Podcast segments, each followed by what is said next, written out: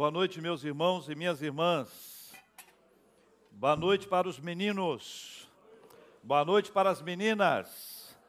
Que Deus abençoe a sua vida, a sua família, a sua casa, em nome de Jesus.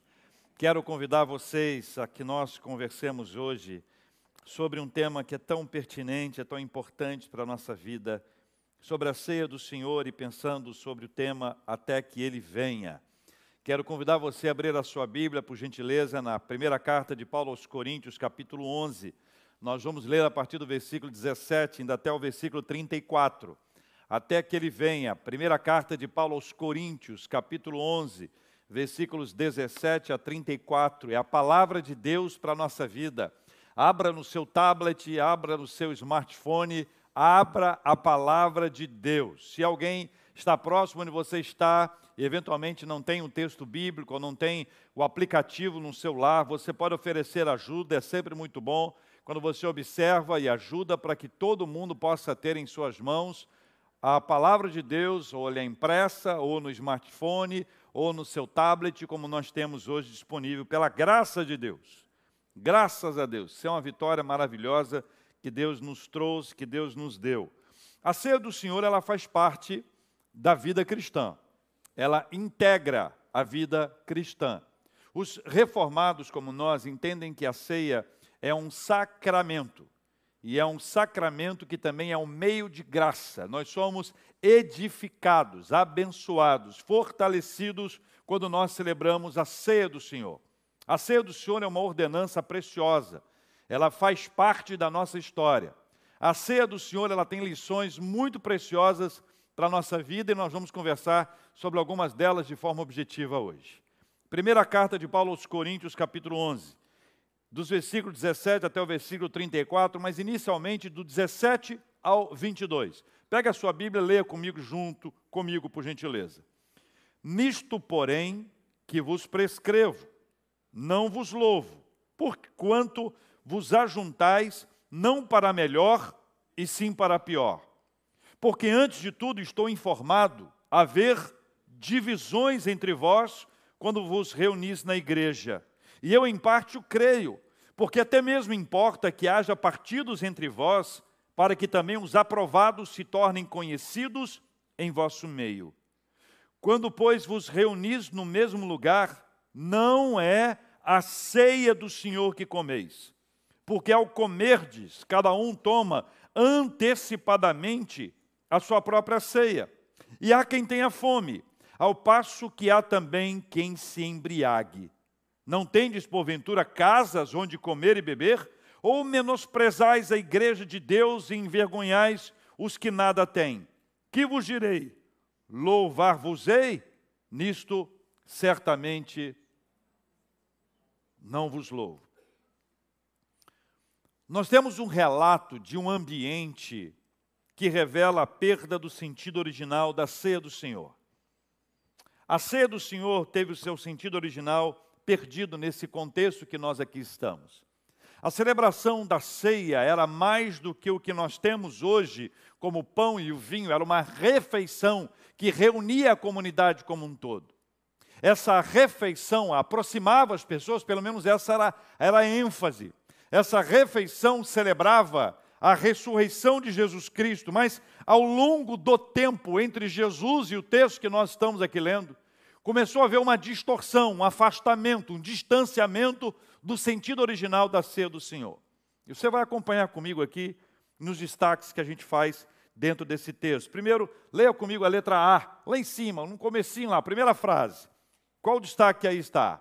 Vos ajuntais não para melhor, e sim para pior. Você imagine bem o que é uma reunião espiritual, em que as pessoas, no lugar de se reunirem para melhorar, elas saem de lá pior do que elas entraram.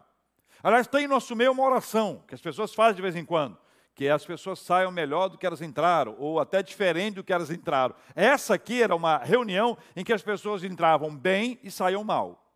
Veja, vos ajuntais não para melhor e sim para Pior, o resultado do ajuntamento era negativo.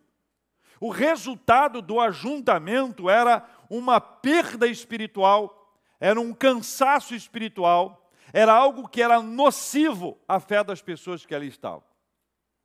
Segundo destaque, leia comigo. Estou informado. Está tá dividido aqui. Não, no texto. Na leitura está horrível, mas.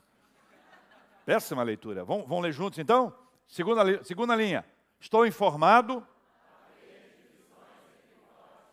Veja, a divisão, a divisão. A Bíblia tem diversos textos que ensinam a pensar a mesma coisa. Existe uma referência, até nominalmente, a algumas pe pessoas, e é um verbo quando diz pensar a mesma coisa, é o mesmo que cerebrar. Pensar a mesma coisa.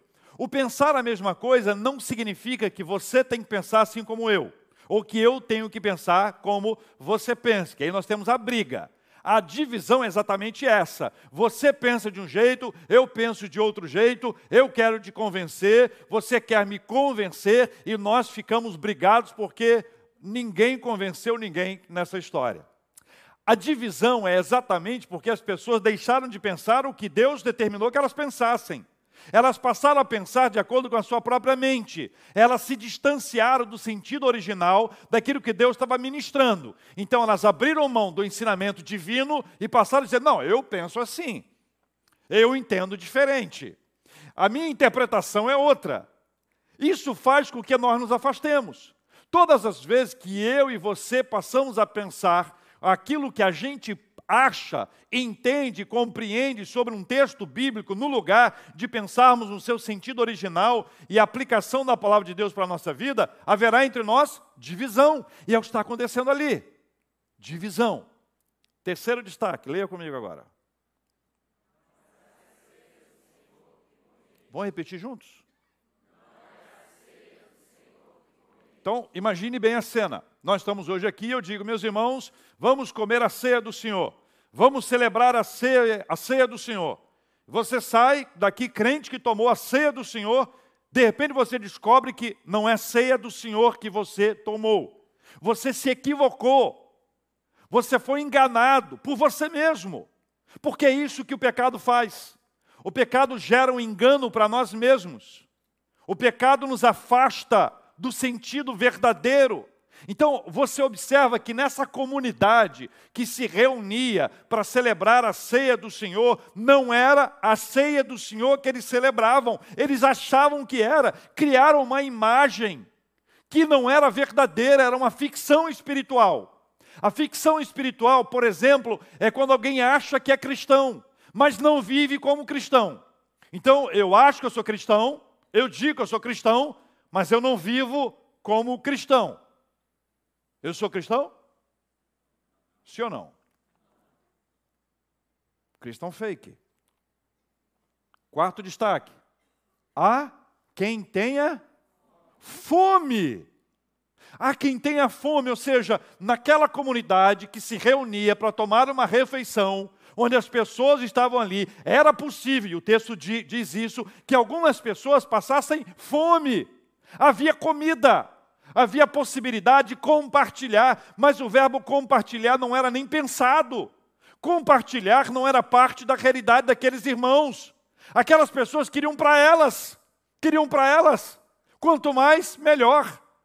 Trazendo para elas aquilo que era do interesse delas, não pensavam no outro, não olhavam para o outro, não sentiam a necessidade do outro, nem lembrar que alguém está sem receber, está passando fome, está passando necessidade.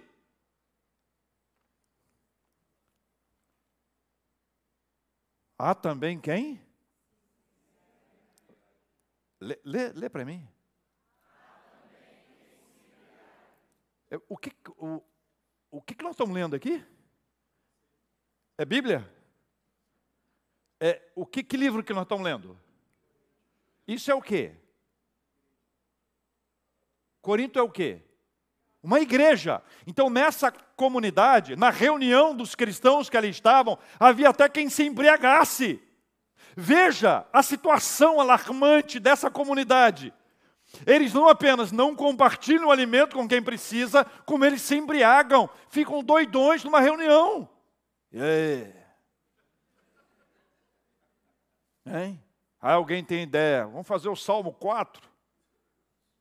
cara não consegue fazer o Salmo 4.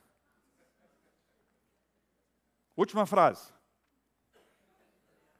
É uma, é uma questão.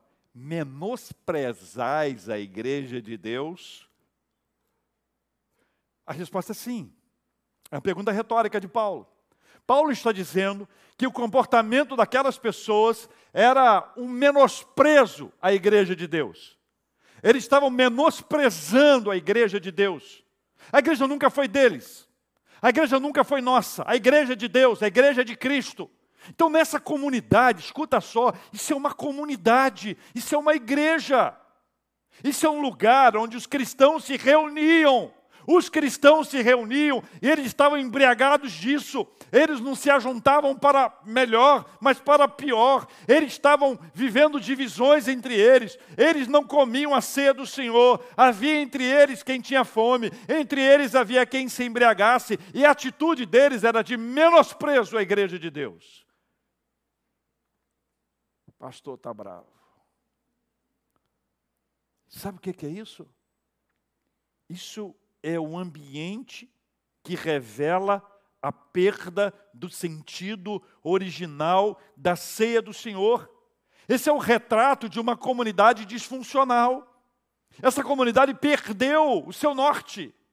Essa comunidade se perdeu ao longo da caminhada.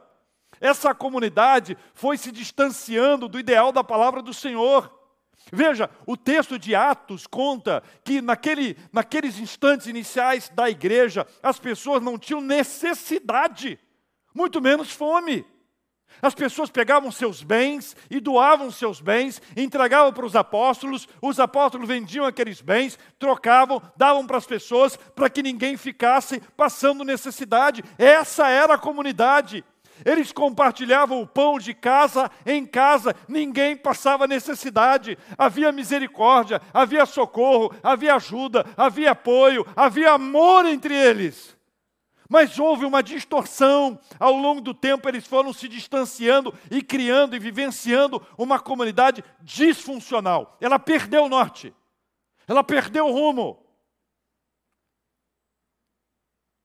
Uma segunda coisa que aconteceu, eles banalizaram a ceia do Senhor. A ceia do Senhor virou nada para eles. Era só uma festa. Era só um tempo de se alimentarem, de curtirem um determinado alimento. Perderam completamente o sentido original da ceia, banalizaram, desprezaram a ceia do Senhor. E há quem se esqueça o que é que se celebra na ceia do Senhor.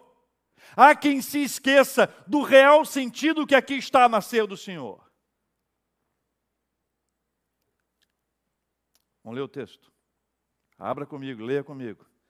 A partir do versículo 23. Leia comigo. Porque eu recebi do Senhor o que também vos entreguei, que o Senhor Jesus, na noite em que foi traído, tomou o pão e, tendo graças, o partiu e disse: O que, que ele disse? Isto é o meu corpo, que é dado por vós, fazei isto em memória de mim. Por semelhante modo, depois de haver ceado, tomou também o cálice, dizendo: O que, que ele disse? Este cálice é a nova aliança no meu sangue. Fazei isso todas as vezes que o beberdes em memória de mim. Por quê? Porque todas as vezes que comerdes este pão e beberdes o cálice, anunciais a morte do Senhor até que ele venha. Por isso, aquele que comer o pão ou beber o cálice do Senhor indignamente será réu do corpo e do sangue do Senhor. Examine-se, pois, o homem a si mesmo, e assim coma do pão e beba do cálice. Leia comigo. Pois quem come e bebe sem discernir o corpo, come e bebe juízo para si. Eis a razão porque há entre vós muitos fracos e doentes, e não poucos que dormem. Acorda aí. Porque se nos julgássemos a nós mesmos, não seríamos julgados. 32, leia comigo. Mas quando julgados, somos disciplinados pelo Senhor para não sermos condenados com o mundo. Assim, pois, irmãos meus, quando vos reunis para comer, esperai uns pelos outros. Se alguém tem fome, coma em casa, a fim de não vos reunirdes para juízo. Quanto às demais coisas, eu as ordenarei quando for ter convosco. Eu tirei daí cinco lições para nós buscarmos aplicá-las à nossa vida a partir do texto bíblico. Cinco lições centrais encontradas na ceia do Senhor, segundo o texto. Primeiro, os versículos 23 e 25, eles nos ensinam que a ceia é cristã e não humana. Segue o modelo de Jesus e não da volátil cultura dos tempos. Pode ler comigo? A ceia do Senhor é cristã e não humana. Continue. Segue o modelo de Jesus e não da volátil cultura dos tempos. Nós não temos que inventar aquilo que foi estabelecido pelo Senhor. A ceia não é paulina. Olha, eu tive uma ótima ideia. Vamos nos reunir de tempos em tempos e vamos celebrar a morte de Jesus até que ele venha. Não é uma ideia de Paulo não é uma ideia de Pedro, não é uma ideia de Tiago, não é uma ideia de João, não é uma ideia de nenhuma das pessoas que estão ali. A ceia do Senhor, por isso Paulo começa dizendo: O que eu recebi do Senhor, eu também vos entreguei. Paulo está dizendo: Eu não inventei isso, essa não é a minha ideia, não me elogie, não me parabenize, eu não criei nada disso, essa é uma ideia divina. A ceia é cristã. Esse é o mandamento do Senhor. Nós celebramos a ceia porque é uma ordem do Senhor. Nós celebramos a ceia porque ela é um meio de graça. Nós celebramos a ceia porque nós crescemos espiritualmente. Nós celebramos a ceia porque nós somos cristãos. Não é um modelo criado pelo ser humano, é um modelo estabelecido por Jesus. Não vem da volátil cultura dos tempos. Cada tempo tem uma novidade. Cada tempo tem uma história. Segunda lição, versículo 26, nos ajuda. Leia comigo. Na ceia há uma síntese do conteúdo cristão: morte e volta de Jesus. Veja que o texto bíblico diz aqui no versículo de número 26: Porque todas as vezes que comerdes este pão e beberdes o cálice, anunciais a morte do Senhor até que ele venha. O que, que a gente aprende aqui? A gente aprende sobre a morte de Jesus e sobre a sua volta. Nós compreendemos que Jesus morreu. A pergunta é: por quem Jesus morreu? Por que Jesus morreu? Eu ouço rumores aí em nosso meio.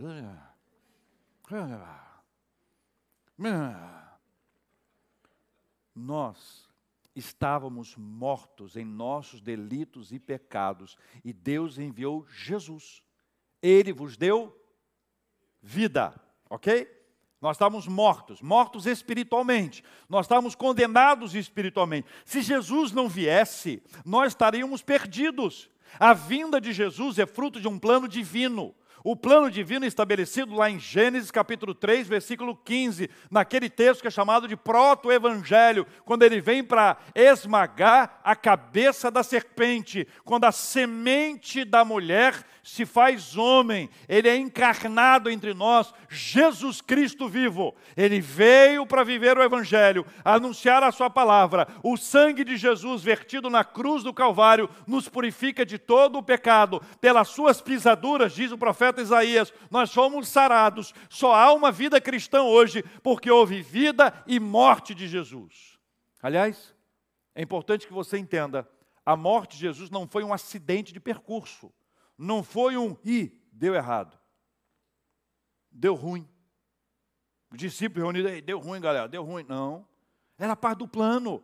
Estabelecido pelo Senhor, a morte não foi um erro no percurso, a morte foi um plano de Deus. Jesus precisaria morrer para que nós tivéssemos vida.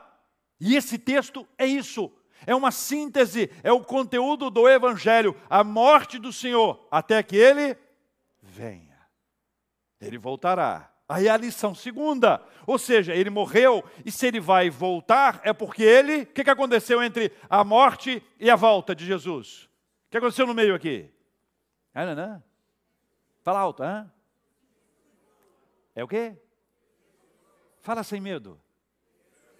Fala com fé. E pior que tem gente acertando, gente errando, falando alto, não é assim mesmo? Eu, daqui eu não ouvi nada, só ouvi a ressurreição, mas vi que tinha um outro som diferente que eu não, não consegui entender. Entenda, olha, houve entre a morte de Jesus, né, está aqui, e a volta dele que está aqui, a ressurreição. Então Jesus venceu a morte. A morte morreu. Jesus matou a morte. Então ele está vivo e ele voltará para buscar a sua igreja. Quando será? Palpite? Se você der um palpite, você não será o primeiro. Também não será o último. Provavelmente depois de você, outras pessoas virão, porque muita gente resolveu marcar a hora da volta de Jesus. Marcar o dia e a hora e o local. A história conta, não acredite nisso. Não coloque a sua fé nisso. Não coloque o seu coração nisso. Jesus diz que a hora só o Pai sabe, mas ele deu umas dicas.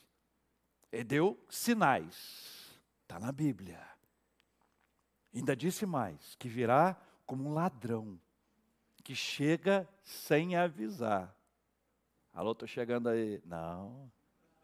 Sem avisar. E disse mais: como um relâmpago, quem sabe? Como um relâmpago que sai do Oriente e se mostra no Ocidente, assim é de ser a vinda do Filho do Homem. Então, haverá a volta de Jesus, ele está retornando, eu não sei quando. Eu, eu já vi muitas histórias quando os planetas forem alinhados, quando acontecer isso, quando acontecer aquilo, eu não sei, eu não sei quando será. Eu sei que a Bíblia diz que ele virá, e esta é uma revelação maravilhosa, essa síntese do conteúdo cristão que nós aprendemos nesse texto a respeito da ceia do Senhor versículos 27 a 32, tem uma terceira lição. Veja aqui na tela comigo.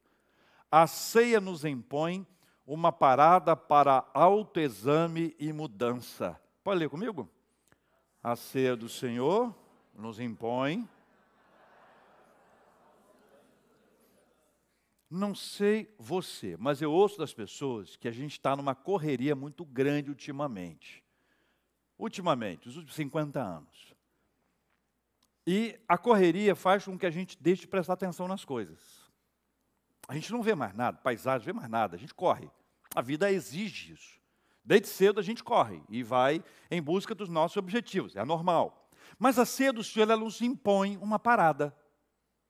Ela nos impõe uma parada. E a primeira parada que ela nos impõe é o autoexame. O autoexame eu preciso me examinar. E quando Paulo escreve, inspirado pelo Espírito Santo, examine-se, pois, o homem a si mesmo, depois ele continua, nós aprendemos com ele que eu não te examino e você não me examina, nós nos examinamos.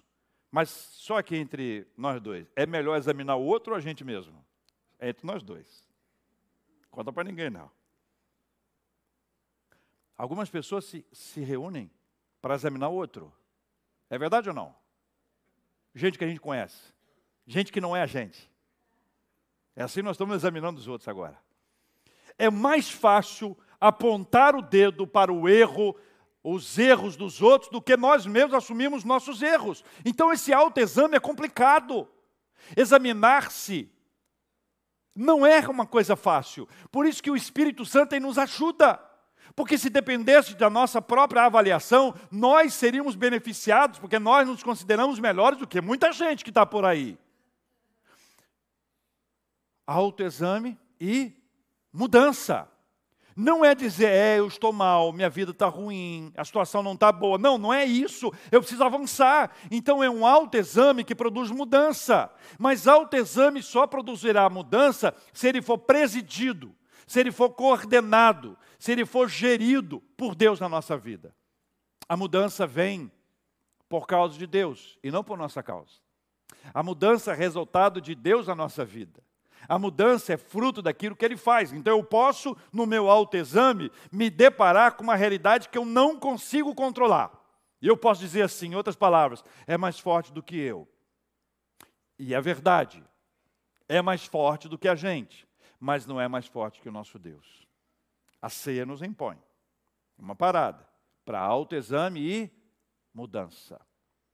Quarta lição, leia comigo. Na ceia,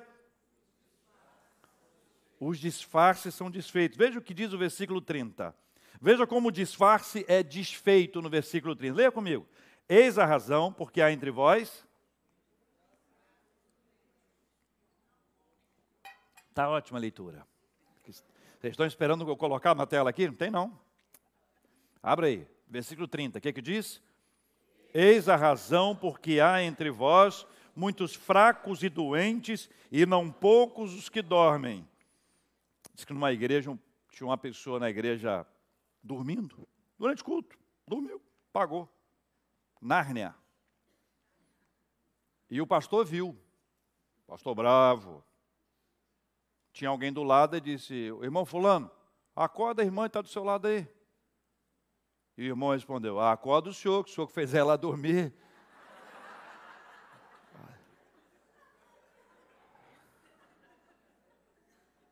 Gosta de rir do pastor, né? Fracos, doentes e que dormem espiritualmente. Estão na igreja, mas continuam fracos. Estão na igreja e estão doentes. Estão na igreja e estão dormindo não há como disfarçar. Eu posso fingir de forte. Estou fortão hoje, hein? Estou rompendo em fé. Manda para mim, manda para mim. Fraco. Doente espiritualmente, dormindo espiritualmente. Tudo isso a ceia do Senhor traz para nós. Fruto desse momento de autoexame, o Senhor traz. Então, o meu disfarce, ele cai por terra. A notícia boa é que eu não preciso disfarçar diante de Deus. A notícia maravilhosa é que Deus ele me abraça, ele me acolhe e ele me ajuda a caminhar. Eu não estou aprisionado a um papel, eu não preciso disfarçar, eu não preciso ser um impostor, eu posso ser quem eu sou e dizer: Senhor, eu estou fraco. Senhor, eu estou doente espiritualmente.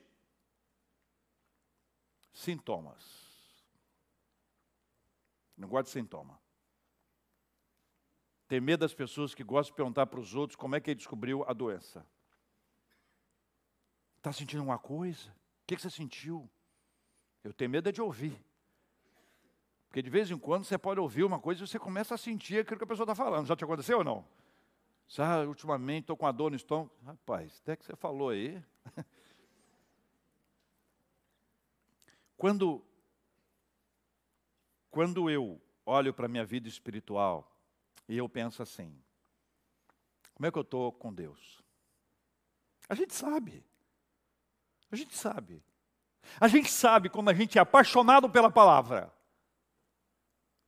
A gente sabe do tempo em que a palavra era prioridade na nossa vida e deixou de ser. Ou para alguns nunca foi. A gente sabe quando a vida de oração era fundamental na nossa existência. A gente sabe quando a gente gostava de compartilhar o evangelho com as pessoas. A gente sabe quando a gente enchia a nossa playlist no Spotify, no Deezer, com louvor ao Senhor. E aquilo ocupava o coração da gente, a gente passava o dia louvando, cantando, glorificando a Deus. A gente sabe quando a gente deixou a Bíblia de lado. A gente sabe quando a gente para de orar. A gente sabe quando a gente deixa de adorar ao Senhor. A gente sabe. A gente sabe quando a igreja deixa de ser uma prioridade. A gente sabe quando os valores cristãos são colocados em segundo plano e eu passo a ser governado pelo que as pessoas pensam. A gente sabe quando os princípios da palavra do Senhor são jogados de lado e eu deixo de viver a vida que a Bíblia diz para viver a vida que eu quero viver, porque eu preciso ser feliz, eu quero ser feliz. Eu aprendo nas Sagradas Escrituras que as pessoas fracas, doentes e que dormem, cujo disfarce vai para o espaço diante da ceia do Senhor, são aquelas que fingem que são cristãs e não são mais, que deixaram de lado o Evangelho puro de Jesus e mergulharam numa religiosidade, que deixaram de desfrutar da comunhão com o Senhor, que perderam o rumo da sua vida que mergulharam numa correria agitada da nossa vida, cujos valores cristãos deixaram de ser prioridade. São pessoas que se corromperam e aderiram à corrupção. tanto para oferecer quanto para receber. São pessoas que abraçaram a mentira. Ah, pastor, mas todo mundo mente. Vai. Vai.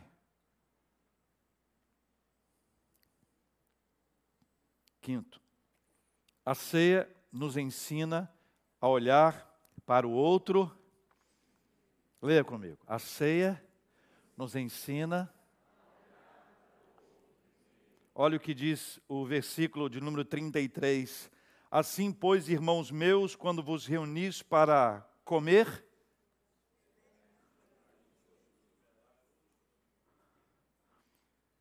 esperam uns pelos outros. Que, que significa isso? Significa que Paulo constatou que o negócio estava ruim. Mas não deixou ficar assim, não. Ele trouxe a palavra. Ele, ele declarou a verdade. Ele mostrou para elas o que estava errado. Agora está mostrando o caminho. Olha, não façam isso. Priorizem o outro. Curiosamente, gente, isso é um princípio cristão. Olhar para o outro, ter misericórdia com o outro, abraçar o outro, socorrer o outro. Mas isso está ficando cada vez mais raro. A correria é tão grande que não dá tempo de parar. Eu não consigo mais ouvir, eu não consigo mais servir, eu não consigo mais acolher, eu não consigo mais parar. Curiosamente, a gente quer isso tudo para a gente. A gente quer isso para a gente. A pessoa começa a contar uma história, chama um amigo, preciso conversar. Preciso conversar, preciso de você. O amigo senta. A gente começa a contar a história, olha, eu queria te dizer que eu não estou muito bem. O amigo interrompe, a gente diz, eu também não estou, e começa a contar um monte de coisa errada. Aí você diz, ei, eu marquei a reunião. Deixa eu desabafar primeiro. O serviço ao outro é a prioridade da nossa vida. Aqui era ceia, era, era se assentar à mesa, era aguardar o outro, era organizar o um negócio de tal forma que o egoísmo deixa de ser prioridade. Escuta só, nós estamos sendo movidos na cultura desse tempo pelo egoísmo. O ego está mandando na gente. E o ego estabelece a ordem. Primeiro eu, depois eu, terceiro eu, quarto eu, e se sobrar um pouquinho, eu. É isso. É isso que esse tempo está nos ensinando. Esse tempo nos ensina que o outro não é prioridade. Só que o Evangelho de Jesus não é assim. A palavra do Senhor não nos diz isso. Ela nos chama a vivermos a comunhão, o relacionamento, a fraternidade, a misericórdia, o socorro, a socorrer, a ajudar, a abençoar a vida uns dos outros. Cinco lições extraídas desse texto. Quero terminar a nossa conversa deixando com você três palavras ligadas à ceia a serem memorizadas. As três estão na tela. Leia comigo as três, por favor. Primeira palavra, redenção. Segunda palavra, terceira palavra, redenção. Essa é uma palavra fundamental. A ceia do Senhor é a declaração da nossa redenção. Nós fomos redimidos, nós fomos alcançados pelo Senhor. O texto de Paulo aos Colossenses diz assim: Ele nos libertou do império das trevas e nos transportou para o reino do Filho do seu amor, no qual temos a redenção e a remissão dos pecados. Redenção e a remissão dos pecados. Eu e você estávamos perdidos, nós somos achados, nós somos encontrados. Deixa eu dizer isso para você mais uma vez: o perdido não era Deus, eu não encontrei Deus. Pai, encontrei Deus, estava perdido. Eu encontrei o Senhor. Não, eu fui encontrado pelo Senhor. Perdido era eu, perdido éramos nós. Nós fomos encontrados pelo Senhor, Ele nos redimiu, nós alcançamos nele a redenção e a remissão dos pecados. Efésios capítulo 2, versículo 1, já dito anteriormente, Ele vos deu vida, estando vós mortos em vossos delitos e pecados. A redenção é uma declaração da ceia do Senhor que deve estar escrita no coração da gente hoje. A segunda palavra é a palavra comunhão comunhão. Quando Jesus instituiu a ceia, ele reuniu seus discípulos numa noite muito confusa para ele. Uma noite difícil para ele. Paulo que vai descrever isso no texto que nós lemos, diz que na noite em que ele foi traído. E você sabe que isso aconteceu. Você sabe que no primeiro instante ele foi traído, né, por Judas Iscariotes, ele foi negado por, por Pedro, e os discípulos também sumiram. Galera deu um, deu um perdido, é isso? Deu um perdido. Obrigado. Gírias cariocas. Galera vazou. Certo? Tudo isso aconteceu para ele na noite que ele foi traído. Então, naquela noite que tudo isso aconteceu, ele reuniu seus discípulos e o texto bíblico diz que enquanto comiam, enquanto eles comiam, comiam, eles comiam, tomou Jesus um pão e abençoando-o partiu e deu aos seus discípulos. Então ele, eles comeram porque ele deu aos seus discípulos esse pão. E ele disse: Tomai, comei, isto é o meu corpo. O texto de Mateus continua: A seguir tomou um cálice, tendo dado graças, o deu aos seus discípulos, dizendo: Bebei dele todos. Então, o texto começa dizendo: Eles comiam, e termina dizendo: Bebei dele todos. Todos participaram daquela mesa. Aquela mesa é uma mesa que tinha lugar para todos eles, para os doze, inclusive, participaram da ceia naquela noite. Era a instituição da ceia. Eles estavam conectando, celebrando ah, do ponto de vista cristão a última Páscoa nos modelos da Páscoa judaica e agora estabelecia uma nova prática que seria normativa para a igreja e ainda é até hoje, que é a ceia do Senhor que passou a ser celebrada pelos discípulos de Jesus todo o primeiro dia da semana para relembrarem a morte do Senhor e anunciar a sua volta. Tudo isso foi trazendo as pessoas para perto. A mesa da comunhão é uma mesa que nos aproxima. A mesa da comunhão declara para nós que ninguém é melhor do que ninguém, que não há perfeitos entre nós, que nós somos todos absolutamente pecadores e nós precisamos desesperadamente do Senhor e nós precisamos uns dos outros. Você não é uma ilhazinha. Você não vai sobreviver espiritualmente sozinho. Você precisa de Deus. Você precisa da igreja. E você precisa ser igreja na vida um do outro. Nós precisamos do outro. A igreja é um lugar onde a gente encontra gente bonita. Olhe para o lado e estranha. Eu não falei para olhar para o lado. Falei só na primeira. Mas cá entre nós dois. Hã? A igreja é um lugar que tem gente de todas as idades. Olha aí. A igreja é um lugar que tem gente de todos os lugares, tem todos os sotaques. A igreja é um lugar onde nós somos encontrados. E aí, quando nós nos encontramos, nós só nos encontramos porque nós somos encontrados. Então, nós somos aqueles que se encontram porque nós fomos encontrados. É como se nós perguntássemos uns para os outros: quando que você foi encontrado? Ah, eu fui encontrado em 1519. Conta para mim o dia que você foi encontrado. Eu estava assim, eu conto a minha história de conversão. Eu conto a minha experiência com o Senhor. Eu conto aquilo que aconteceu comigo. Mas a comunhão também pressupõe socorro, ajuda, apoio. É o apoio espiritual, é o apoio emocional e é o apoio material. Tudo isso é fruto da comunhão. A comunhão não pressupõe que nós sejamos iguais. Aliás, é por isso que ela é comunhão, porque nós não somos iguais. Mas há entre nós o mesmo Pai e nós somos todos filhos dele. Amém, meus irmãos? Primeira palavra, a palavra. E a segunda? E a terceira? Missão. Nós recebemos de Deus uma missão. Anunciai a morte do Senhor até que ele venha. É essa a missão que nós recebemos do Senhor. Nós recebemos uma missão que não é uma missão pessoal, é uma missão da igreja. E essa missão da igreja é uma missão de Deus. A missão de Deus é compartilhar o Evangelho. A missão de Deus é anunciar as Escrituras. Então, quando você se lembra do Evangelho de Marcos, capítulo 16, versículo 15, o que vem à sua mente? Peguei você, né? Hum? Ide por todo o mundo e pregai o Evangelho a quem? A toda criatura. Ide por todo o mundo e pregai o evangelho a toda criatura. Qual é a missão da igreja? Pregar o evangelho a toda criatura. Qual é a missão de Deus? Pregar o evangelho a toda criatura. Deus resolveu nos dar o privilégio. Há quem diga, por exemplo, que os anjos gostariam de ter a missão de compartilhar o evangelho, mas essa missão foi dada aos seres humanos, pecadores, nós dois, que recebemos de Deus o privilégio de anunciá-lo, de compartilhá-lo, de anunciá-lo até que ele venha.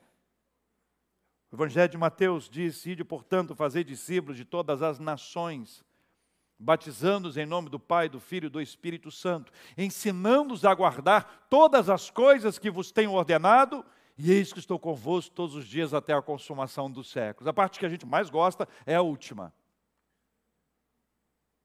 Eu estou tranquilo. Deus está comigo o tempo inteiro até, até o, até a consumação dos séculos. Nem sabe o que é consumação, mas acha que consumação é aquilo que faz. Veja, esta promessa está ligada à missão. A promessa, eis que estou convosco todos os dias até a consumação dos séculos, está associada à missão. A missão é que nós devemos ir, fazer discípulos de todas as nações, de todos os povos, de todas as etnias. Nós devemos fazer missão em todos os povos. Nós de, de, devemos batizar as pessoas, trazer para dentro em nome do Pai, do Filho e do Espírito Santo. Nós devemos ensinar as pessoas o que o Senhor tem ordenado. E Ele estará conosco todos os dias até a consumação do século. Isso não é uma frase solta. Isso não é um apêndice a essa história, não é um anexo a essa história. Isso está relacionado. A missão é tão pesada, é tão difícil, é tão complexa, é tão ampla, que nós não conseguiríamos realizá-la sozinhos e nós jamais conseguiremos. Mas a promessa de Deus para nós é que todo aquele que abraça a missão, o Senhor vai estar com ele todos os dias até a consumação dos séculos. Aí é que eu digo: vamos embora? Hã? Topa? Aceita a missão? Primeira palavra. Palavra. Segunda palavra. Terceira palavra. Assim a gente fecha esse tempo para nós orarmos juntos. Entenda, quando nós pensamos em todo esse, esse desenvolvimento da ceia do Senhor, essas três palavras vão nos acompanhar. Mas eu preciso lembrar você do estado espiritual da igreja quando aquilo aconteceu. A igreja de Corinto estava em frangalhos espiritualmente. Havia entre eles uma série de problemas espirituais. Eles se reuniam não para melhor, mas para pior. Entre eles havia divisão. Eu nem te conto isso. Havia divisão. Eles não comiam a ceia, eles comiam alguma coisa que parecia ser, mas não era ceia. Entre eles havia quem tivesse fome e havia quem se embriagasse. Escuta só isso eles menosprezavam a igreja de Deus. Havia uma, uma, uma, uma comunidade disfuncional, eles banalizaram a ceia do Senhor. E aí nós vamos aprendendo na palavra que a ceia é cristã, ela não é paulina, ela não é humana, ela não segue os rituais desse tempo, da cultura desse tempo. A ceia do Senhor, ela apresenta uma síntese, a morte do Senhor, o seu ministério, a sua vida, até que ele venha, até que ele volte. Na ceia, a ceia nos impõe uma parada para autoexame e para mudança. Na ceia, os disfarces, os que dormem, os que estão, os que estão fracos, os que estão doentes, o disfarce se vai. A ceia nos ensina a olhar para o outro primeiro. É por isso que essas três palavras nos ajudam a entender. Nós temos de um lado a palavra redenção, nós somos redimidos pelo Senhor. Eu e você estávamos condenados à morte e nós fomos resgatados do corredor da morte. O Senhor se colocou no meu lugar, no seu lugar e disse: Filho, filha, você não vai morrer espiritualmente. Eu estou aqui para te redimir, para te resgatar, para te restaurar e te dar uma nova vida. A ceia do Senhor nos fala sobre comunhão, comunhão com o Pai, comunhão com o Filho, comunhão com o Espírito Santo e comunhão entre nós. A ceia do Senhor aproxima os diferentes. A ceia do Senhor nos ajuda a olhar para o outro, a cuidar do outro, a socorrer o outro, a viver para o outro, a cooperar com o outro. A ceia do Senhor nos lembra que nós temos de Deus uma missão.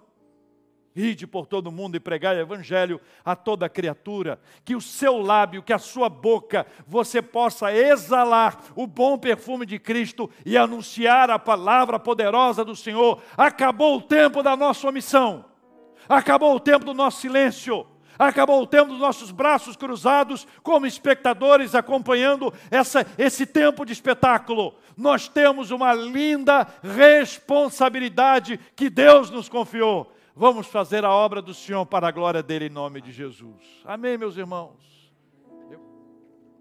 Não há outro nome mais poderoso nos céus ou na terra.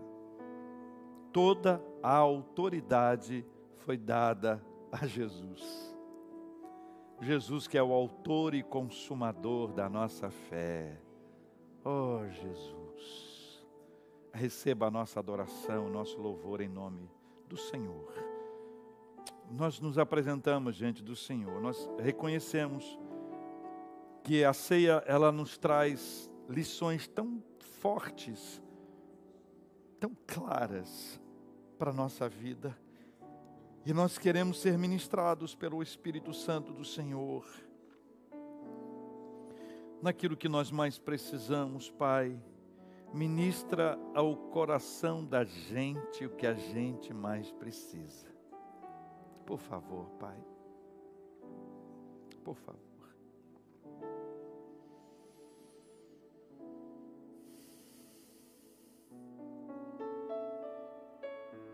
Se temos caminhado para lugares distantes do Senhor, hoje é dia de voltar à presença do Senhor e nós pedimos que assim seja. Traz de volta, Pai, quem está longe traz de volta quem se distanciou do Senhor. Traz de volta quem deixou de viver a Sua palavra. Traz de volta quem parou de conversar com o Senhor sobre a história da vida.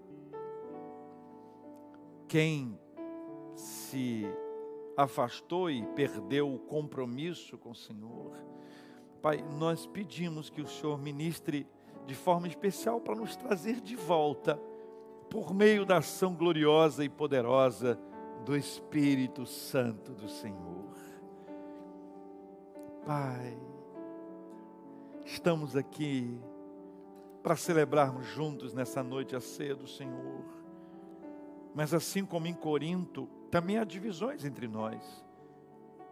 Também há quem queira que o outro pense como ele pensa, enquanto ambos se afastam do que o Senhor determina. Nós queremos nos arrepender disso e queremos declarar diante do Senhor que nós queremos viver e pensar o que declara a palavra do Senhor. Deus querido, nós sabemos que muitas vezes nós nos reunimos e não é para melhor, é para pior. Misericórdia nós queremos tomar a ceia do Senhor. E não admitimos que há entre nós quem tenha fome, também quem se embriague. Deus amado, nós prezamos a igreja do Senhor. A igreja do Senhor, a noiva de Cristo, é amada por nós. E nós a prezamos, a respeitamos e a honramos. Pai, cuida do coração ferido, machucado, magoado, do coração marcado por uma dor, por relacionamentos tóxicos, deteriorados, poluídos.